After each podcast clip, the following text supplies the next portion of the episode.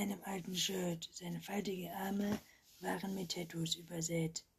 Kann ich Ihnen helfen? fragte er, blickte an ihr vorbei zu ihrem Wagen, der am Straßenrand parkte. Ihr fiel sofort eine, seine Augen auf. Es waren ihre Augen, dieselbe Form, dieselbe Farbton.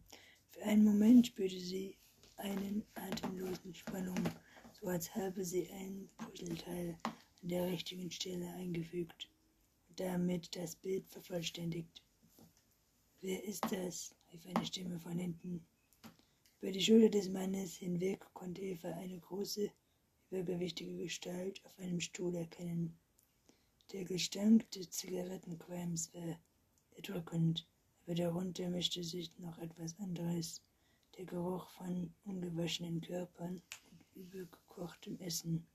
Sorry, sagte Eva, während sie die Stufen hinunterstieg. Das ist das falsche Haus. Der Mann starrte sie an. Sie wartete mit angehaltenem Atem auf die irgendein Anzeichen dafür, dass er sie wie er kannte oder dass die Auftauch etwas löschten. Vielleicht würde er das Gesicht seiner toten Tochter von sich sehen. Dora zuckte nur mit den Schultern und sagte, wie sie wollen. Dann schlug er die Tür hinter sich zu. Eva drehte sich um und ging den Fußweg hinunter. Mit zuckenden, hochtragenden Bewegungen trockerte sie die Auffahrt hinunter zum Bürgersteig zu ihrem Wagen. Als sie den Motor anließ, war sie auf sich selbst wütend, weil sie sich eingebildet hätte, dieser Mensch könne mehr sein als das, was sie vorgefunden hatte.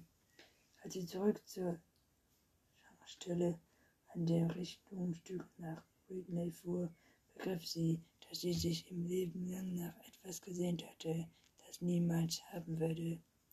All die Jahre hatte sie geglaubt, dass sie das, was in Britney passiert war, irgendwie hätte vermeiden können, wenn ihre Familie sie genügend geliebt hätte, um sie groß dass sie ihr Abschluss machen und sich ein schöneres Leben hätte aufbauen können. Aber jetzt war ihr klar, dass sie es niemand nach Britney geschafft hätte, wenn sie bei der Familie aufgewachsen wäre. Wissen ist Macht. Eva konnte ohne Reue fortgehen denn sie wusste jetzt mit Sicherheit, dass die Vergangenheit nicht wertlos für sie berichtet hätte und dass es zerplatzte Träume einletzlich konnten. Als Evas Haus ankam, wird Wagen fort. Litz Wohnung leer. Durch freundlichen Fenster waren kahle Räume zu sehen. Die roten Kerzen leuchtete bei ihnen.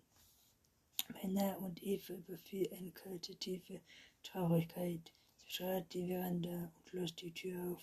Dabei bemühte sie sich, keinen Notiz davon zu nehmen, dass Litz die Blumentöpfe dagelassen hatte, die sie so sorgsam gehegt. Sie warf einen kurzen Blick auf den Baum zu ihrer